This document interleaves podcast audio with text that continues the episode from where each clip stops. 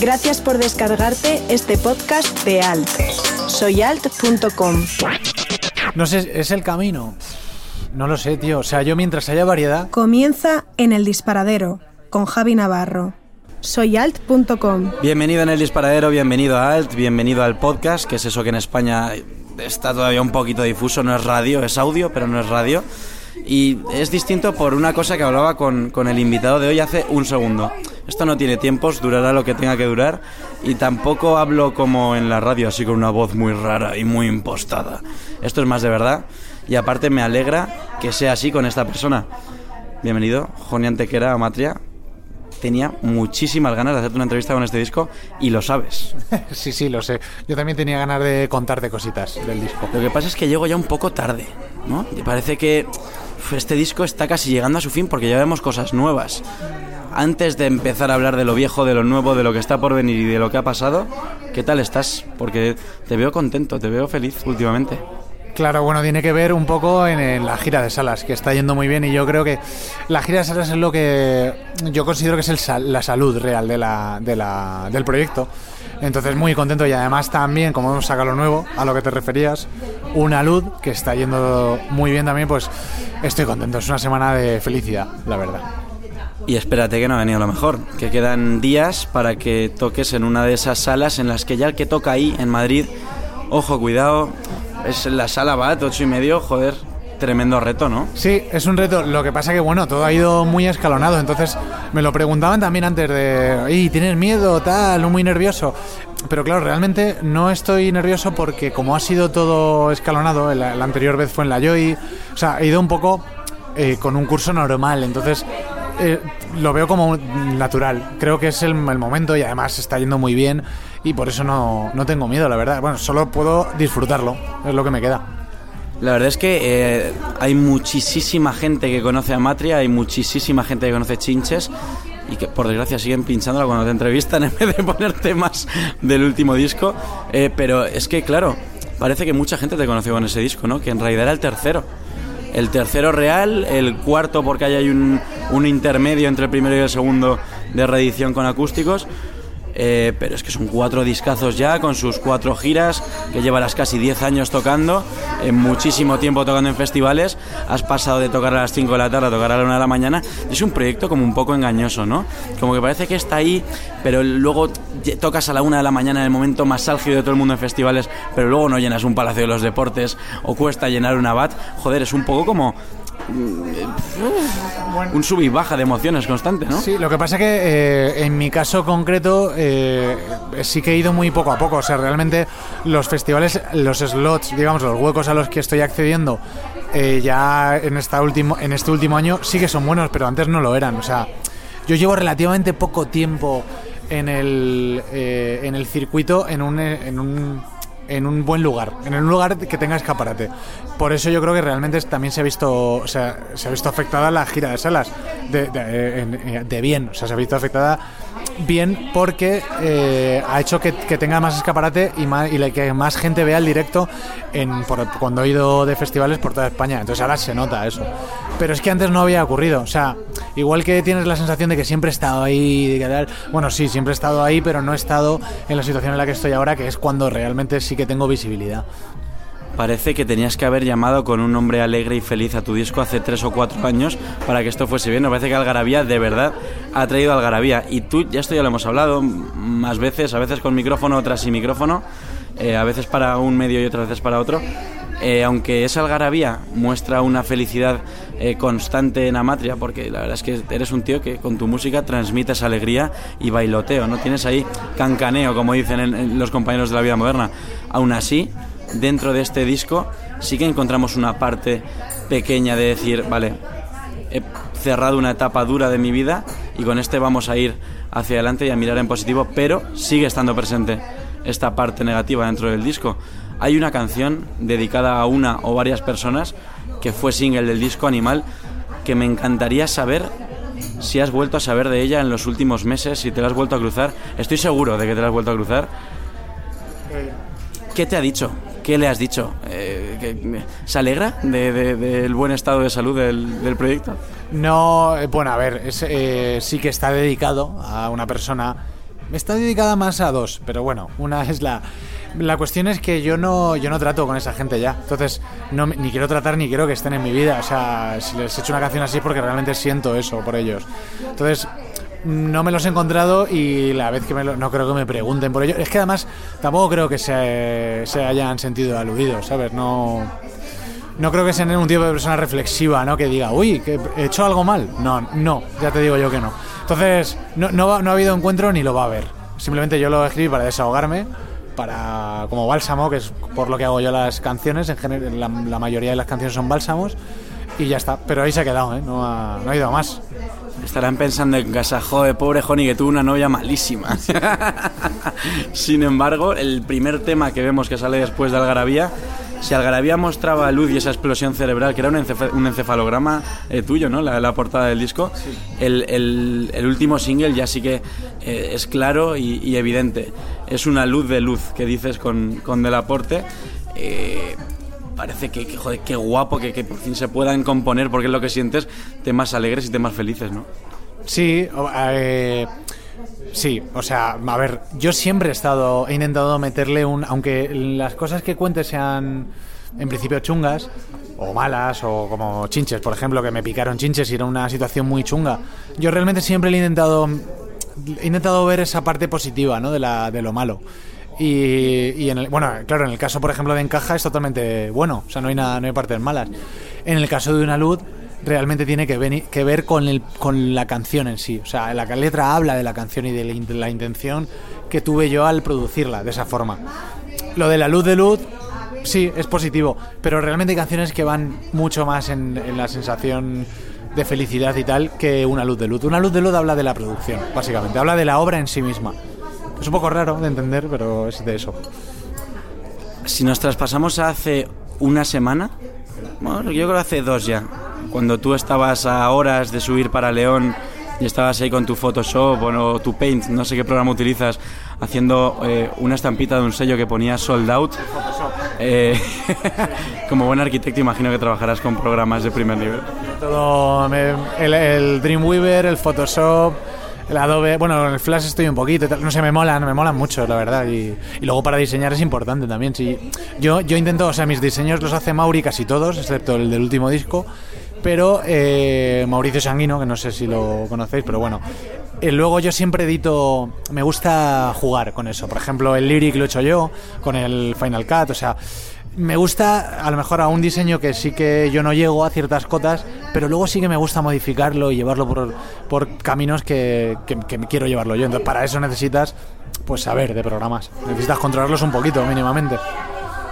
Minutos antes de que te pusieses con el Photoshop, eh, porque imagino que irías corriendo a editar el cartel y publicarlo, eh, recibes una noticia, que es que a exactamente unos 700 kilómetros de tu casa de Ciudad Real, a 400 de Madrid y otros tantos de Valencia, que es donde tú te formaste como artista, hay una serie de locos que han llenado el Gran Café de León y que ya no quedan entradas. Exactamente 10-5 minutos antes de eso, ¿qué fue lo primero que hiciste cuando, no sé si cuelgas el teléfono o terminas de leer el mail, en el que pone ya no quedan entradas? ¿Cuál es tu reacción? Eh, bueno, fue un WhatsApp, o sea que está muy a la hora, ya no hay llamadas, es todo WhatsApp. Me lo dijeron desde la oficina y, y yo le, le hice una foto, le mandé una foto con mi cara de loco diciendo, me estás diciendo que es el primer sold out real de Amatria, en serio, de verdad que esto... Y, y sí, tío, eh, era así. Entonces, bueno, al final también es un poco lógico. Lo que pasa es que nunca te lo cuando Yo sabía que cuando ocurriera no me lo iba a esperar. Que ha, ha pasado. O sea, yo en León jamás me esperaría que fuera León, la ciudad en la que iba a vender todas las entradas. Pero, tío, fue ahí. Así que, cojonudo. Es que no sé qué decirte. O sea, súper contento por fin, por fin, por fin. Solo te puedo decir por fin. Es lo que sentí, por fin. La verdad es que estamos viendo un montón de, de- cambios en tu proyecto, incluso de, tu adaptación a medios digitales, del día a día con tus seguidores y con la gente que te sigue en redes, que ya sabes que yo siempre te pregunto por ahí. Eh, gracias a mi mm, impertinencia, te pregunté qué iba a pasar con esa canción de lucha de gigantes Y, me dijiste, qué cabrón, la voy a meter en el próximo disco, pero no lo digas. Has versionado unas 5, 6, 7 canciones en los últimos meses, en fragmentos muy pequeños y con una producción eh, tan casera que estás en tu casa, pero joder, sería genial poder ver algo más así en este eh, eh, epílogo de uno de los discos y prólogo del siguiente, ¿no? Sí, bueno, a ver, mm, yo siempre suelo, en los discos ya es como tradición, ¿no? Meter un tema de, de una versión, ¿no? De, de otra gente y, mira, o sea, muy diferente a la original, que es lo que suelo hacer siempre.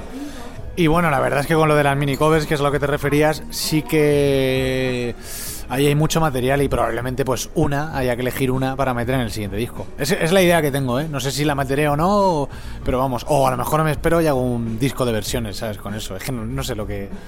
Está ahí, ya veré lo que hago, si las utilizo o no un disco de versiones amatrizadas. Por favor, no os asustéis, no va a hacer boleritos y rancheras. Exacto, o sea, es un disco de amatrizadas, efectivamente, sí, todo, todo muy diferente al original.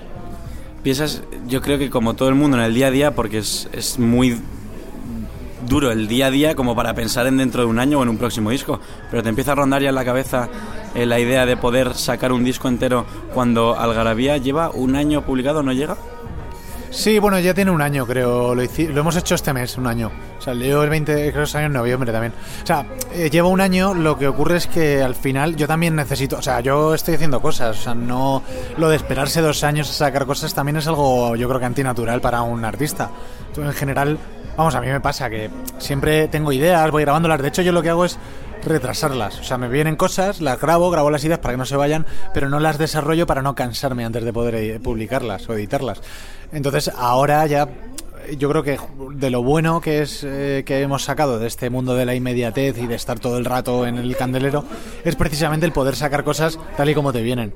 Yo, por ejemplo, una luz lo he sacado ahora, eh, ya veremos lo que pasa. O sea, yo el disco todavía no lo tengo hecho pero sí sé que cuando tengo un tema, que ahora estoy con otra cosita y tal, la voy a sacar, la voy a ir sacando y luego ya la recopilaré para hacer el disco. Pero eso es un alivio para mí, ¿sabes? El no tener que estar esperando y retrasando, el, porque cuando te viene, lo más natural es hacerlo, ¿sabes? Y empezar a componer. Así que para mí es bueno.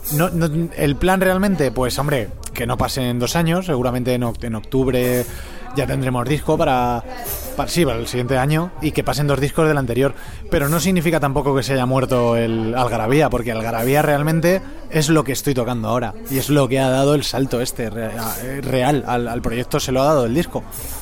Chinches se lo dio en su momento, pero ahora lo que ha hecho redondo y lo que ha hecho un directo de verdad, que estás una hora y cuarto pasándotelo teta, toda la hora y cuarto, eso es por este disco, que tiene muchos temas que de verdad tienen peso. Sin embargo, a mí me, me, jode un pelín esto porque ya con cuatro discos tienes que elegir y descartar mucho, ¿no? Muchísimo. Y de hecho, en tus directos es muy raro ver alguna versión de esas del disco de acústicos que hiciste.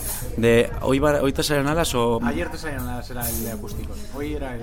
El, el original. Eh, ¿Qué canción rescatarías de todos esos discos anteriores, de esos dos discos primeros, que no puede faltar nunca, nunquísima en tu repertorio? Bueno, a ver, he de decir que ya no tocamos ninguna de esas, ¿vale? Pero no es por la canción en sí, es por la producción. O sea, es una cuestión técnica casi. O sea, yo al final eh, también he evolucionado a la hora del sonido. El sonido en los dos últimos discos es bastante mejor que, en los dos anteriores. Entonces, eh, a nivel de, directo, cuando tú lanzabas la producción anterior, era muy no sonaba igual, ¿sabes? Era muy difícil encajarlo en el directo, quedaban un poco raras.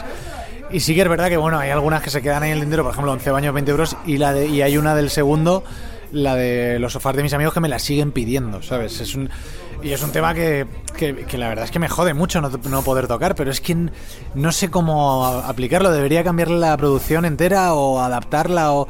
Y claro, para perder tiempo en eso no es perderlo, pero bueno, para gastar tiempo en eso prefiero gastar tiempo en hacer cosas nuevas.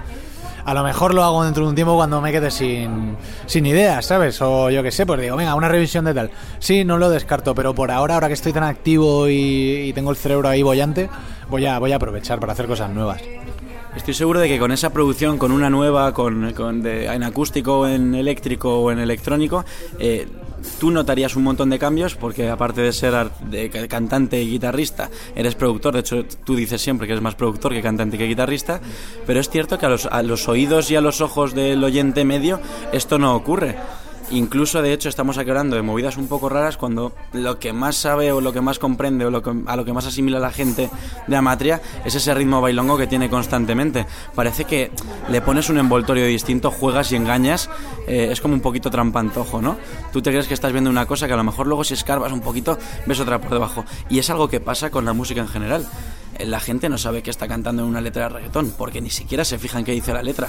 Como productor, ¿qué te parece que este trampantojo constante que hay detrás de la música y que bajo un ritmo pegadizo, que aparte se repite eternamente en las miles de canciones que copan las listas de éxitos, eh, se esconda pues un mensaje triste gracias a la buena labor de un productor?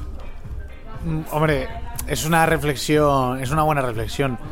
Mm, no sé qué pensar. A ver, al final una luz de luz, el nuevo single tiene mucho que ver con esto, porque yo realmente empecé a producir así, no sé si te has fijado, pero en el estribillo explota en reggaetón, en ritmo reggaetón. Luego tiene más cosas y la ha hecho muy amatria, pero explota en ese ritmo. Y eso yo lo hice, eso es, es buscado, o sea, lo hice intencionadamente porque en una en un vídeo que se hizo viral en Facebook hace que lo hice en marzo en, el 8M en la manifestación feminista pues eh, yo ahí en ese vídeo lo único que hice fue eh, puse en, la mesa las letras que más estábamos escuchando, que casualmente eran de reggaetón las peores, las más machistas. Entonces, claro, yo, yo no tengo nada contra el reggaetón como... Porque además el reggaetón viene del reggae mezclado con tal, de los ritmos caribeños, o sea, la historia del reggaetón mola un huevo, ¿sabes? Que es algo que, que, tiene sentido. El problema es que ahora parece que el reggaetón tiene que ser con letras de mierda, con con que hablan mal, o sea, que dejan a la mujer de la esta, que tienen que ser siempre hablando de sexo, de eso no tiene por qué ser así, o sea, puede haberlo, porque es parte del ser humano, pero que todo hable de ello, yo simplemente es lo que a lo que me referí con ese vídeo. Se creó un debate y tal, que yo ya dejé de seguir porque ya hablaba todo el mundo entre ellos, ya no pude. Pero decidí hacer un tema que tuviera esos elementos, pero que fuera bueno, o sea, que tuviera calidad en la letra. De hecho, hablo de, en la misma letra hablo de eso. O ir en aras de la sonoridad, ¿sabes? O sea, no tener que, no pienso en la letra, voy en aras de una sonoridad buena, pero lo digo en la letra. O sea, tiene un, tiene un recoveco, un, rincón ahí donde agarrarte, tiene cosas adentro. Y luego la, la, melodía que está bien y no tienes por qué hablar de cosas chungas, tío. Puedes hablar de. o hablar de eso, pero de otra forma. La cuestión es que era intencionado y creo que ha salido bien, porque hay gente que a lo mejor el, el, reggaetón no le mola nada o lo odia y está bailando esto, y está bailando un ritmo reggaetón realmente. Pero claro, está hecho de otra forma. Es un poco es un reggaetón reivindicativo un poco lo que he hecho, ¿sabes? Si se puede llamar así. De hecho existe, existe el reggaetón feminista y es un movimiento al que, al que se debería prestar atención y ojalá en esta radio que está aquí al ladito, que tiene un nombre de número, la pinchasen igual que pinchan a Bad Bunny y esta gente un poco... Ah, sí, ah. Pero hablas por lo de lo de ahora que se lleva como decir que estás sola y que vas muy bien sin el tipo, ¿no? ¿Es, ese reggaetón o no? No, eso es pseudo reggaetón feminista. Ah, vale, y eso es pseudo música feminista. Hay gente que está haciendo. Eh, hay un movimiento que, igual que tú has cogido el ritmo del reggaetón, que el reggaetón al final es un ritmo lo ha cogido. Es un, género, pero se caracteriza por el ritmo. Hay un ritmo que es básico, que es el de la caja contra y tal, que es el ritmo que utiliza siempre el reggaetón. Luego hay otras cosas que también son del género, que yo no utilizo, pero yo lo más básico sí que lo utilizo. Sin embargo, lo que no es más básico es el hablar de sexo, drogas, alcohol y dinero, que si quitas esos cuatro campos semánticos se acaba el reggaetón, pues a eso me refiero. La verdad es que parece que ese trampantojo ha engañado a todo el mundo incluso a los que hacen las playlists de grandes éxitos, que parece que es el gran éxito. Y tú ya no tienes que sonar en las radios, tienes que sonar en las playlists. Díselo a tu amiga Sandra del Aporte, que con un jardín lo petó a niveles masivos porque entró en playlists como Novedades Viernes, como, bueno, muchas y muy bonitas. Parecía incluso esa gente les has engañado, ¿no? Les has dicho, toma, toma, toma, aquí temita bailable, que yo sigo siendo el de siempre, y méteme. Título, de hecho, había algunos títulos de playlist que era como, joder, qué bonito todo, ¿no? Como lo mejor, eh, próximos bombazos, eh, en, tanto en Apple como en Spotify, como en Tidal. Qué pasada, ¿no? Qué, increíble. Y que mí qué putada en parte, ¿no? Que, el consumo dependa de una playlist que no haces tú que te hace otra persona. Bueno, a ver, a mí, yo, a ver, yo tampoco me lo esperaba que fuera tan acogida, porque al final no sé, no, me lo esperaba, pero tampoco lo veo raro. O sea, luego cuando empezó a ocurrir he dicho, hostia, pues sí, es que encaja realmente. O sea, es una. Es que es un tema. A ver, es un tema. Es que es más casi más comercial que indie el tema, en sonidos. Luego es verdad que la letra y tal, pues soy yo y es lo que. Y tiene su movida. no es tan simple como lo que se suele consumir, pero, pero en sonidos, realmente yo he cogido todos los sonidos que se suelen llevar ahora. He cogido hi-hats del trap con cajas, la caja del enlace, el enlace que va al pre-drop este es, es de es de trap. O sea, utilicé cosas que, que se estaban llevando realmente para, para vestirlo. Lo que pasa es que utilicé de todo.